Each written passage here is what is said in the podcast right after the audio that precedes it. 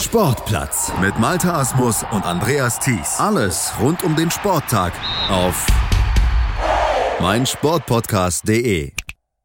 All überall in Europa wird sich für die neue Saison gerüstet. Auch der FC Barcelona, der macht da keine Ausnahme, plant aktuell die Zukunft und hat vor allen Dingen den Backroom-Staff aktuell ein bisschen umgestaltet, vor allen Dingen in der Jugendakademie La Masia. Da ist einiges in Bewegung und in dieser Woche, da hat es dann die Rückkehr eines alten Bekannten beim FC Barcelona gegeben. Patrick Kluivert nämlich, der Stürmer, der ja in seiner Karriere auch sechs Jahre mal dort gespielt hat bei Barca und in 259 Spielen 123 Tore erzielt hat, damit in der Top 5 der ewigen Bestenliste bei Barca steht, der ist jetzt zurück und aktuell jetzt neuer Direktor der Jugendakademie. Was dieser Schritt bringt, wie der im Gesamtkontext einer kleinen Umgestaltung beim FC Barcelona zu sehen ist, das verrät uns jetzt der Chefredakteur von barcawelt.de, Alex Troika. Hallo Alex. Hallo Malte, Servus. Ja, Alex, Patrick Leuwert, ist ein Held bei Barca, kann man nicht anders sagen. Bei den Zahlen, die ich eben schon genannt habe, hat ja nicht so viele Titel mit Barca gewonnen, aber trotzdem nachhaltigen Eindruck in der Vereinshistorie hinterlassen. Er wird jetzt Direktor der Jugendakademie. Warum gerade Kluivert? Also ich glaube in erster Linie, weil er ein Name ist, weil er quasi ähm, den Barca-Background hat, weil er so ein bisschen ähm, eine Vereinslegende ist. Ich glaube hauptsächlich haben sie ihn deswegen geholt, ähm, ja, um, um quasi ein, ein, die Außendarstellung so ein bisschen auf das nächste Level zu heben und da quasi eine, ja, wenn man so will, Galionsfigur mit Ausstrahlung ähm, davor zu stellen. Sein Sohn Shane spielt auch in der Jugend bei Barca, ähm, von daher hat er auch persönlichen Kontakt. Was ist genau seine Aufgabe jetzt? Ähm, also er ist quasi Direktor der ähm, Jugendakademie La Masia. Es ist ein, man muss dazu sagen, ganz, ganz komplexes Konstrukt bei Barca. Also das Vereinsorganigramm, die Struktur ist super verflochten, super komplex. Ähm, da gibt es viele Posten, die ähm, von der Bezeichnung her sehr ähnlich klingen. Ähm, also er ist nicht der oberste Chef von La Masia, sondern quasi eine, eine Etage drunter.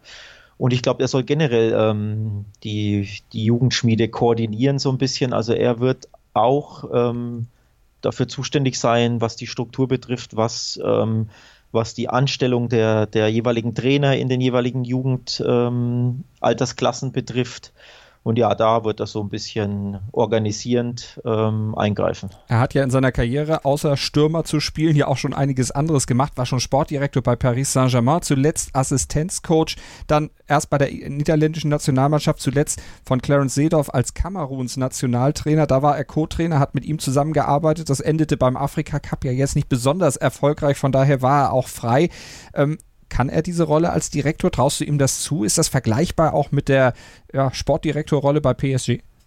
Ja, das ist genau die, die, Frage und quasi, warum viele skeptisch sind, die sich natürlich trotzdem freuen, dass ein ehemaliger Spieler, so eine, eine Vereinsikone zurück ist. Klar, das ist das Positive, aber das Negative ist, oder die Frage, die du ja berechtigterweise stellst, ist, kann er das? Ist er der richtige Mann? Da habe auch ich meine Zweifel, muss ich ehrlich sagen. Ähm, weil du schon richtigerweise angesagt äh, gesagt hast, sein letzter Job war Co-Trainer, also eine komplett andere Rolle. Davor war er Sportchef bei PSG, aber auch das nur mäßig erfolgreich und meiner Erinnerung nach war auch das nur, hat er die Position nur ein Jahr bekleidet. Sprich, auch das A, eine andere Rolle, B, mäßig erfolgreich. Deswegen ähm, Co-Trainer bei, bei der niederländischen Nationalmannschaft war er noch. Ich glaube, er hat sich irgendwo als Trainer oder so versucht. Äh, Nationalcoach Curacao, auch das vielleicht nicht der glamouröseste Job. Also man darf Zweifel haben, ob er der richtige Mann ist. Sucht also noch so ein bisschen seine Rolle in der Nachstürmerzeit. Äh, wenn wir dann aber mal auf die Gesamtentwicklung bei Barca in den letzten Wochen und Monaten gucken, dann fällt auf, man baut aktuell bei den Katalanen sehr auf ehemalige Stars. Äh, Victor Valdez ist jetzt neuer U19-Coach geworden. Auch der hat jetzt also einen Job beim Verein gekriegt. Ist das so eine neue Taktik jetzt bei Barca auf alte, verdiente Spieler zu setzen? Ja, sieht so aus. Ne? Also ähm, im Endeffekt, was sie machen, sind wirklich viele Umstrukturierungen. Viele Positionen sind frei geworden, weil, ähm, weil Verträge ausgelaufen sind und oder weil man unzufrieden war. Ähm, also um, unter anderem der, der U19-Coach-Job ist frei geworden. Da wurde eben Viktor Waldes eingestellt, wie du schon richtig sagst. Der hat sich den aber immerhin halbwegs verdient, weil der hat seiner ersten ähm, Chefposition, äh, Cheftrainerrolle als äh, U19-Coach hat der ein bisschen für Schlagzeilen gesorgt. Er hat einen kleinen ähm, Madrider äh, Verein trainiert und ist mit denen äh, in dieser Regionalebene, in dem äh, der Verein spielt, Mortalas heißt der Verein, äh, mit denen ist er Meister geworden in, in ihrer Regionalstaffel. Sprich, der hat sich ein bisschen seine Meriten verdient und hat sich einen Namen gemacht und hat eben zumindest in dem einen Jahr ein bisschen gezeigt, dass er schon äh, vielleicht der richtige Mann ist für den Job. Anders als Kleubert. Also sprich, das ist dann schon so ein bisschen der Unterschied, ähm, äh, weshalb ich bei Waldes etwas positiver gestimmt bin. Man hat aber bei beiden jetzt relativ kurzfristige Verträge gewählt. Also ich glaube, Waldes bis 2020, also nur ein Einjahresvertrag für diese Position ja. äh, ausgeschrieben und bei Kleubert, der ist nur bis 2021 erstmal unter Vertrag. Hat man sich da so eine kleine Hintertür offen gelassen? Ja, da, allein daran sieht man ja schon, dass ähm, durch die kurzfristigen Laufzeiten, ähm, dass da natürlich die vollend, vollends die Überzeugung nicht dahinter steckt, sonst normalerweise gibt man ja längere Verträge. Also ich denke, das ist schon so ein bisschen äh, ja, ein Wink mit dem Zaunpfahl, dass man jetzt was Neues probiert und dann schaut man mal, wie es funktioniert nach einem oder zwei Jahren nicht den Wink mit dem Zaunfall, sondern ganz klar seine Papiere hat jetzt Pep Segura bekommen, ganz aktuell am heutigen Tag. Alex, was steckt hinter der Entlassung des Sportdirektors? Ja, die Spatzen ähm, pfiffen es tats tatsächlich seit Tagen und Wochen von den Dächern. Ähm, sein Pep Seguras Stuhl wackelte ge ähm, gewaltig. Ähm, der Sportchef von Barca war er war, glaube ich, unzufrieden, der Verein war mit ihm hoch unzufrieden. Da ist schwierig herauszufinden, warum genau. Ähm, es hieß, dass es um grundsätzliche strukturelle Entscheidungen hinter den Kulissen ähm, ging. Ähm, ja, sie haben sich jetzt getrennt. Ähm, Im beiderseitigen Einvernehmen wurde, wurde der Vertrag mit ihm aufgelöst. Sein Vertrag wäre noch ein Jahr gegangen. Ähm, er ist also jetzt nicht mehr Sportchef von Barcelona. Ähm, ganz, ganz kurios ist auch, wie kurz die Pressemitteilung ist. Da steht halt wirklich nur, wir haben uns im beiderseitigen Einvernehmen, äh, Einvernehmen getrennt und wir wünschen ihm alles Gute. Also du siehst, der Verein ist da sehr schweigsam, sodass wir quasi über die wirklichen Gründe nur spekulieren können. Ähm, was wir aber wissen ist, er ist jetzt Geschichte. Wird da aus deiner Sicht noch was nachkommen? Wird da nachgetreten? Vielleicht von Seiten Seguras aus noch, weil es eben so eine kurze Pressemitteilung war, einfach nur als Vermutung von dir? Ähm, nee, glaube ich jetzt nicht, aber in der spanischen Presse hieß es, dass es schon seit Wochen quasi hinter den Kulissen ein Erdbeben gab. Ähm, der, das quasi losgelöst wurde so richtig durch den Rücktritt des äh, Vizepräsidenten Jordi Mestre. Auch hier ähm, weiß man nicht wirklich, was, äh, was da die Gründe waren. Spekuliert wird, dass es um den Neymar-Transfer ging, also dass Barca halt Neymar dann doch jetzt, wo sie sehen, die Möglichkeit ist da, ihn zurückzuholen, ähm, dass sie sich bemühen. Jordi Mestre soll da wohl ein, ein entschiedener Gegner dagegen gewesen sein. Angeblich ist er deswegen zurückgetreten und Mestre und Segura waren halt sehr eng miteinander. Also ähm, Mestre war Seguras äh, Vertrauensperson und ja, durch dessen äh, Rücktritt wurde Seguras äh, Position also noch mehr geschwächt und spätestens seitdem war ein Dead Man Walking, wenn man so möchte.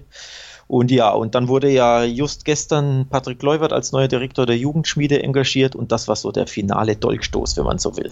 Und wie wird der Job von Segura jetzt insgesamt aufgefangen? Äh, Kleuwert ist ja dann doch eher eine andere Abteilung, aber der Sportdirektor des Gesamtclubs, äh, wird das auf mehrere Schultern verteilt oder wie sieht das aktuell aus? Ähm, es heißt, dass Sportdirektor e Erik Abidal ähm, aufrücken soll. Also vom Organigramm musst du es dir so vorstellen. Segura war der Chef von Erik Abidal, also Erik Abidal der Sportdirektor, so ein bisschen der Brazzo Salihamidzic des äh, FC Barcelona und über ihm drüber war eben äh, der sportliche Leiter Segura und jetzt soll eben Abidal diese Rolle übernehmen, also in der Hierarchie aufsteigen. Also, Segura ist weg. Wer noch weggeht, das wird sich dann vielleicht noch zeigen in den nächsten Wochen. Weg ist auf jeden Fall schon jemand aus der Jugendschmiede.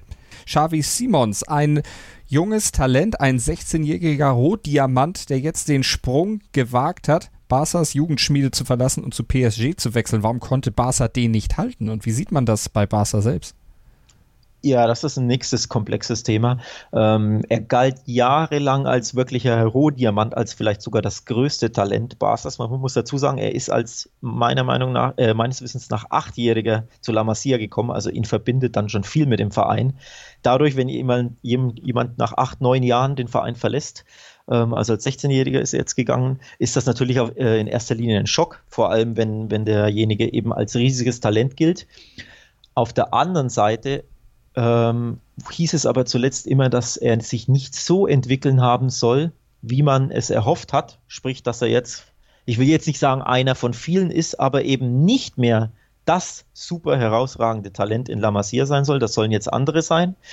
Ja, dann hatte er eben das ähm, Angebot von PSG, die, da müssen wir uns nichts vormachen, mehr Geld bieten. Ne?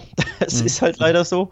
Und ja, ihm andere Perspektiven scheinbar auch anbieten. Also er soll auch ein sehr ja, komplexer Charakter sein, ein sehr, sehr hochtalentierter Spieler, aber eben auch schon immer Star-Allüren haben. Er gilt als extravagant.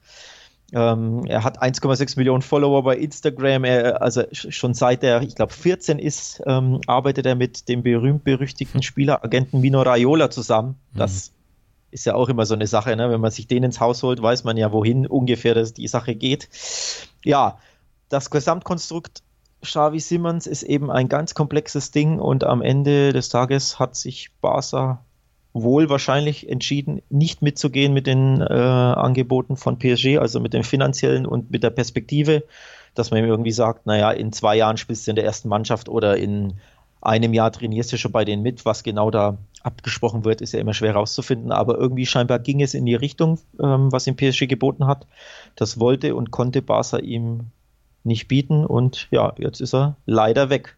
Ähm, zu PSG gegangen. Äh, Mino Raiola hast du angesprochen, wirklich berühmt berüchtigt. Der hat ja große Namen unter Vertrag. Äh, Slatan Ibrahimovic, Mario Balotelli, alles tolle Spieler. Slatan Ibrahimovic auch einer, der es regelmäßig abruft. Balotelli ja leider nicht. Ich mag den unheimlich gerne, fand den auch bei der EM 2012 richtig, richtig stark, aber seitdem ist auch nicht mehr viel gekommen, außer eben sehr viele Skandale. Und der wird eben auch von Mino Raiola vertreten. Ein Mann, der ja auch Paul Pogba unter Vertrag hat und immer da sehr viel natürlich auch drauf geachtet hat, dass seine Spieler möglichst wechseln um ja. auch möglichst viel Provision einzustreichen. Ist es eine Gefahr jetzt auch für jemanden wie Xavi Simons, dass der äh, da irgendwo unter die Räder kommt, dass er sich da vielleicht auch viel zu viel zumutet? Denn 16, ich meine, da weiß man auch, das ist die Frage, wo geht da so eine Entwicklung hin? Und wenn das mit Geld dann relativ früh schon da der Charakter oder zumindest der Geist ein bisschen vernebelt wird, dann kann das auch eine Gefahr für eine ganze Karriere sein. Wäre der bei La Masia aus deiner Sicht, also in der Jugendakademie, besser aufgehoben, weil er dann ja, entsprechend auch besser gefördert wird? Also, das ist schwer, schwer ähm, vorauszusagen, weil auch die Jugendakademie von PSG natürlich exquisit ist. Also die hat einen exzellenten Ruf. Aktuell wechseln ja, wechselt ja der eine oder andere PSG Rohdiamant in die Bundesliga. Mhm. Ähm, von daher genießt und, und auch bei Paris kommen ja immer wieder, ähm, werden die ja gefördert, ne? besonders Tuchel baut ja gerne die, die Jugendlichen oder die, die 18-, 19-Jährigen jetzt peu à peu ein, sprich die PSG-Schule hat schon auch einen exquisiten, äh, exzellenten Ruf, deswegen muss der Schritt kein schlechter sein, um Gottes Willen. Aber eben, wenn du deinen äh, ne, dein Heimatverein verlässt, für den du seit du acht bist spielst und du gehst ausgerechnet zu PSG, ja, es heißt, da steckt wirklich Raiola dahinter. Ähm, das hat natürlich Barca überhaupt nicht gefallen. Ähm, die Sport hat auch zuletzt, also die, die katalanische Sp ähm, Tageszeitung Sport hat zuletzt geschrieben, dass Barca es satt hat, überhaupt mit Raiola äh, verhandeln zu müssen, mit ihm Deals machen zu müssen. Sprich, sie sind sogar froh, dass sie ihn los sind, also zumindest den Agenten. Ne? Ähm, so, angeblich ist Barca nicht so super traurig, dass ähm, Simmons jetzt weg ist weil eben, wie gesagt, weil er wirklich diese extravaganten Star-Allüren hatte, diese Extrawürste gefordert hat. Ähm, ja, weil er, weil Talent und eben Star-Allüren nicht immer im Einklang waren. Aber generell, um auf deine Frage zurückzukommen, was das für seine Karriere für, für Konsequenzen hat, muss man abwarten. Ne? Mhm. Also es kann wirklich sein, dass er jetzt bei PSG ähm, gefördert wird, in den nächsten vielleicht ein, zwei Jahren sogar, sogar peu à peu in der ersten Mannschaft spielt und dann ja sich etabliert. Da muss man, muss man abwarten. Ähm, ja, wie gesagt, generell herber Schlag für Barca. Natürlich ein, ja, so ein bisschen so ein, so ein Coup, den PSG geholt hat, weil eben Xavi Simons eben immer noch diesen klangvollen Namen hat, weil er eben als Supertalent galt oder gilt. Was das für ihn bedeutet, muss man jetzt abwarten. Ne? Was bedeutet es insgesamt für Barca? Weil ich meine, aus La Masia sollte ja eigentlich auch gern mal wieder ein Nachwuchsstar mal ins Team rücken und da vielleicht dann auch nachhaltig Erfolg haben. Also das ist ja auch eine Geschichte, die bei Barca in den letzten Jahren nicht so geklappt hat. Der Transfer aus der Jugend, aus dem Jugendbereich in die erste Mannschaft. Man hat sehr viel eingekauft, aber so die, der direkte eigene Nachwuchs, der lässt so ein bisschen auf sich warten. Ja, vielleicht ändert sich das tatsächlich, dass ähm, dieses Jahr, ähm, so wie richtig das ist, was du gesagt hast, könnte es echt sein, dass es ähm, in dieser Saison ein bisschen da endlich mal was nachkommt, weil mit Ricky Puig und ähm, Carles Alenia zwei richtig, richtig talentierte zentrale Mittelfeldspieler ähm, zur ersten Mannschaft stoßen. Zumindest Alenia ist schon Teil der ersten Mannschaft. Ricky Puig ist jetzt bei der Vorbereitung mit in Japan, trainiert und spielt mit der ersten Mannschaft, ist aber offiziell noch ähm, registriert bei Barca B, also bei der, bei der zweiten Mannschaft, die in der dritten Liga spielt. Ähm, Ricky Puig gilt als legitimer, und da muss man vorsichtig sein mit den Vergleichen, aber ich spreche es trotzdem mal aus. Er gilt als legitimer neuer Xavi, Xavi-Nachfolger, wenn man so will. Also es ist wirklich ähm, als Gehirn im zentralen Mittelfeld, der die Fäden zieht, der den Ball fordert, der das Spiel ankurbelt. Ähm, und wenn man ihn wirklich beobachtet in den, in den Spielen, sieht man das, dass da wirklich meiner Meinung nach das größte Talent aus La Masia in den letzten fünf bis zehn Jahren ähm, dazukommt oder hochkommt. Ähm, das ist ein richtig, richtig talentierter junger Mann. Ähm, und da gilt es jetzt natürlich für Barca, den jetzt richtig ein- und aufzubauen. Ne? Also ähm, der allgemeine Tenor ist, er ist jetzt schon viel, viel zu gut, um nur in der dritten Liga zu spielen. Mhm. Ähm, er müsste definitiv höher spielen. Nur, und das ist die allgemeine Barca-Problematik, der Sprung von der dritten Liga zu Barca, zur ersten Mannschaft von Barca, ist halt der größtmögliche. Ne? Also wenn Barca jetzt so ein Mittelklasse-Club wäre in der ersten Liga, so ein, ne, sagen wir mal, Real Sociedad oder keine Ahnung, Getafe oder so, wäre es klar, wäre es easy, ihn einzubauen, aber Barca spielt halt äh, um jeden Titel immer mit, ne? kann sich keine Niederlage leisten, erst recht nicht in, der in einer Liga mit Real Madrid und Atletico, sprich jedes Spiel muss gewonnen werden der Druck ist ein anderer, die Ansprüche sind ein anderer, die Anforderungen an die Mannschaft sind ein anderer. Und das ist halt immer das Problem für die Talente ne? und eben für den Verein, die Talente einzubauen. Da müssen sie jetzt einen Mittelweg finden, um Rigi Pucci und Alenia eben zu fördern. Wenn wir dann nochmal auf die Personalsituation bei Barca weiter gucken, da gibt es ja dann auch noch weitere Transfergerüchte. Neymar hattest du schon ange deutet. Da hatten wir neulich ja auch schon mal drüber gesprochen. Das ist ja immer noch ein Name, der im Raum steht. Jetzt gibt es aber dazu, zu den Gerüchten um Neymar, auch noch Gerüchte um mögliche Abgänge. So zum Beispiel Ivan Rakitic. Was ist denn da dran? Also ich glaube, Rakitic, und das hat er öffentlich ähm, mehrmals geäußert, will bei Barca bleiben. Der möchte nicht weg, der fühlt sich pudelwohl der spielt beim, bei einem Top-3-Verein der Welt, das kann man ja so sagen, auch wenn sie jetzt in der Champions League vier Jahre ähm, ja, leider frühzeitig ausgeschieden sind, aber es ist ja Barca ist ja trotzdem ein Top-3-Verein der Welt, den will man nicht verlassen, es sei denn, man spielt gar nicht und das trifft halt auf ihn nicht zu, er ist ja Stamm, weil Werde hält große, große Stücke von ihm, ähm, von ihm. Er ist, wie gesagt, gesetzt. Er ist ein Elementar von Valverdes Barca und deswegen will Rakitic nicht weg. Aber ich glaube, dass ihn zumindest Teile des Boards, also Teile der, der Verantwortlichen, möchten ihn wahrscheinlich wohl ganz gern verkaufen, ähm, weil sie quasi so ein bisschen, ja, weil sie wirtschaftlich denken, so ein bisschen strukturell, ähm, strategisch. Nämlich, wer hat einen Marktwert, wer hat einen Namen, wer ist teuer vom Gehalt her und wer ist entbehrlich. Und entbehrlich ist er zumindest für den Verein schon geworden durch den Zukauf von Frankie de Jong natürlich. Dadurch, dass Arthur, äh, der brasilianische Nationalspieler, jetzt den nächsten Schritt macht, gemacht hat und machen muss. Und eben durch Ricky Puig und Alenia. Also allein das sind schon drei super, super äh, vier, pardon, vier super, super talentierte zentrale Mittelfeldspieler, die natürlich Rakitic, der jetzt 30 ist und 31 wird, ähm, die ihm langsam den Rang ablaufen. Und deswegen glaube ich, dass der Verein ihn wirklich ganz gern verkaufen würde, für das richtige Angebot natürlich. Also wir sprechen davon, schätze ich jetzt mal, so 50 Millionen plus minus. Ich denke, dann würde, oder vielleicht auch 60, ähm, dann würde ihn der Verein, glaube ich, schon abgeben, aber Rakitic möchte bleiben. Und ja, das ist die Problematik in dem Fall. Also mal gucken, wie das dann noch weitergeht. Wir werden sicherlich drüber berichten, dann hier auch gerne wieder mit Alex Troika, dem Chefredakteur von barcawelt.de. Ansonsten kriegt ihr natürlich alle Informationen rund um den FC Barcelona bei Barca Welt. Alex, vielen Dank für heute. Gerne, gerne, jederzeit wieder. Hat Spaß gemacht.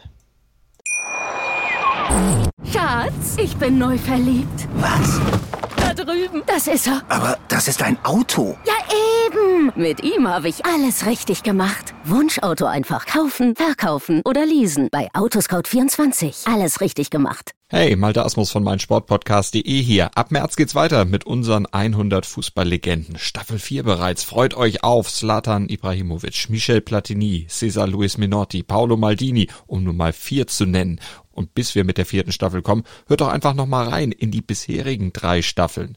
Ronaldinho, Sepp Meyer, Gary Lineker, Lothar Matthäus und viele weitere warten da auf euch.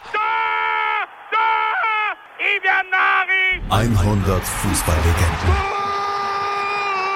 Jetzt. Überall, wo es Podcasts gibt. Sportplatz mit Malta Asmus und Andreas Thies. Alles rund um den Sporttag auf meinsportpodcast.de. 90 Minuten. Zwei Teams. Pure Emotion. Es geht wieder los. Die Fußball-Bundesliga auf meinsportpodcast.de. Abonniere jetzt deinen Bundesliga-Podcast und sei dabei im Bully Special. Weserfunk. Auf die Zirbelnuss. Füchsle Talk. BV Beben. Unter Flutlicht. Werkskantine am Wasserturm. Und viele mehr. Die Fußball-Bundesliga auf meinsportpodcast.de. Schatz, ich bin neu verliebt. Was? Da drüben. Das ist er. Aber das ist ein Auto. Ja, eben. Mit ihm habe ich alles richtig gemacht. Wunschauto einfach kaufen, verkaufen oder leasen. Bei Autoscout24. Alles richtig gemacht.